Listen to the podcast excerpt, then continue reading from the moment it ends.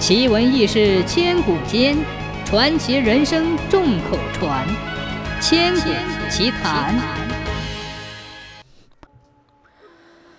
很久很久以前，有一个小村子，村里有一户姓周的人家，家里只有一个小男孩，起名叫周生。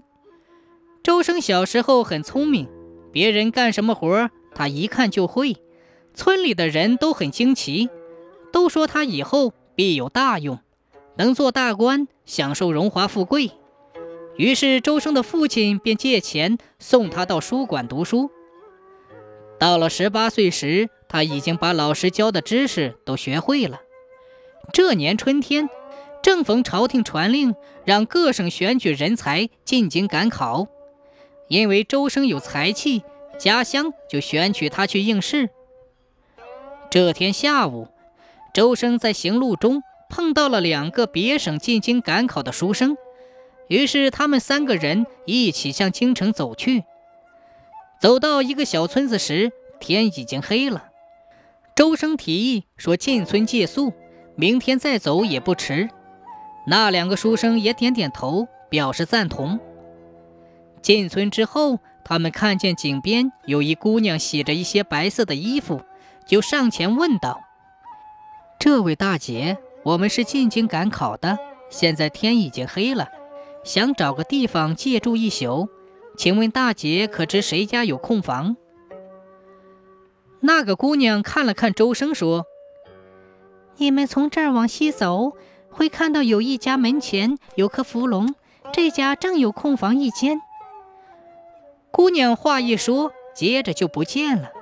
周生感到非常奇怪，但还是按姑娘说的话向西走了。果然，在一家门前看到了一棵芙蓉。三人下了马，敲响了那家黑色的大门。不一会儿，一个打扮阔气的老者开了门，问：“何人在此敲门？有何贵干？”周生忙上前施礼说：“啊，晚辈打扰了，请多多包涵。”我们是进京赶考的书生，走到这里天已经黑了，想在此找一间空房借宿一宿。请问您这儿可有空房？老者沉思了半晌，才说：“空房倒是有一间，就是不太干净。如不嫌弃，请随我来。”三人随着老者来到一间空房前，进去一看，屋子崭新整洁，还摆有不少新婚用品。三人心想：“哎，这位老者真奇怪，明明是刚刚结婚用的新房，还说不干净。”老者走后，他们准备睡觉，见那个炕太小，只能躺下两个人，于是周生就叫那两个书生上炕，自己躺在地上睡。那两个书生谦让了一番，也就上炕脱衣睡了。可是还不到半夜时，其中一个书生从炕上爬了下来，对睡在地上的周生说：“你上炕睡吧，该我睡地上了。”周生看了看他，只见他脸上有五个红红的手指印儿。周生问是怎么回事，他不说话。又过了一会儿，另一个也下来了，脸上也有一个红红的手印儿，而且一脸惊恐的样子。周生问他，他说。我正在睡觉，只见一个面目狰狞的人打了我一个耳光，说：“滚下去吧。”然后就不见了。另一个人也说是这样。周生从不信鬼，笑了笑说：“哈哈哈，我上去看看鬼是什么样子。”他一下子跳到炕上，倒头便睡。过了一会儿，一个温柔的女声响起：“老爷，请醒一醒。”让小女子向老爷诉一诉我的冤情。周生一惊，坐了起来。只见炕的另一头有一个女子在哭泣。周生说：“大姐，不要再哭了，快把冤情向我说来。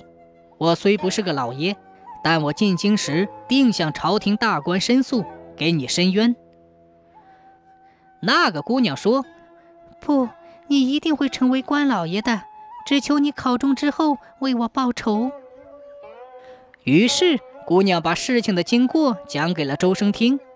她说她的名字叫小翠儿，本是良家女子，由于生得美丽，被一个有钱人家的公子看中了。因为这个公子是个浪荡子，整天胡作非为，专干坏事。小翠的父亲不答应，结果被浪荡公子打了一顿，然后把小翠抢了过来。小翠被抢来后绝不屈从，浪荡子火了，再加上喝了点酒，就一刀把小翠捅死了。一见人死了，浪荡子也慌了神儿，还是他那个坏老爷子出了个主意。把小翠埋到了炕洞里，并传出去说小翠跟别人跑了。小翠虽然死了，但魂魄却没散。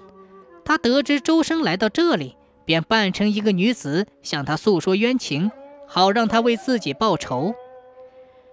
周生听完小翠的描述之后，气得脸都红了，恨不得立即给小翠报仇，但想到自己的功名还未成。不但不能为小翠报仇，弄不好自己也会丧命。他想了一会儿，说：“等我考中之后，一定为你报仇。”小翠儿感激地说：“你心真好，谢谢你了。”说罢就不见了。周生叫醒了那两个书生，把事情向他们说了一遍。那两个书生说：“我们去京城也不会考中的，这是天意。”现在我们还是回去吧。天明以后，那两个书生告别了周生，回到家里去了。周生自己去京城，果然金榜题名，中了头名状元。周生做官之后，处理的第一个案子就是浪荡子父亲杀害小翠一案。他带人从炕洞里搜出了小翠的尸体。浪荡子父子见事情败露，也就招了供，被判了死刑。浪荡子父亲被施行的那天夜里，周生梦见小翠儿向他来道谢，然后笑容满面的走了。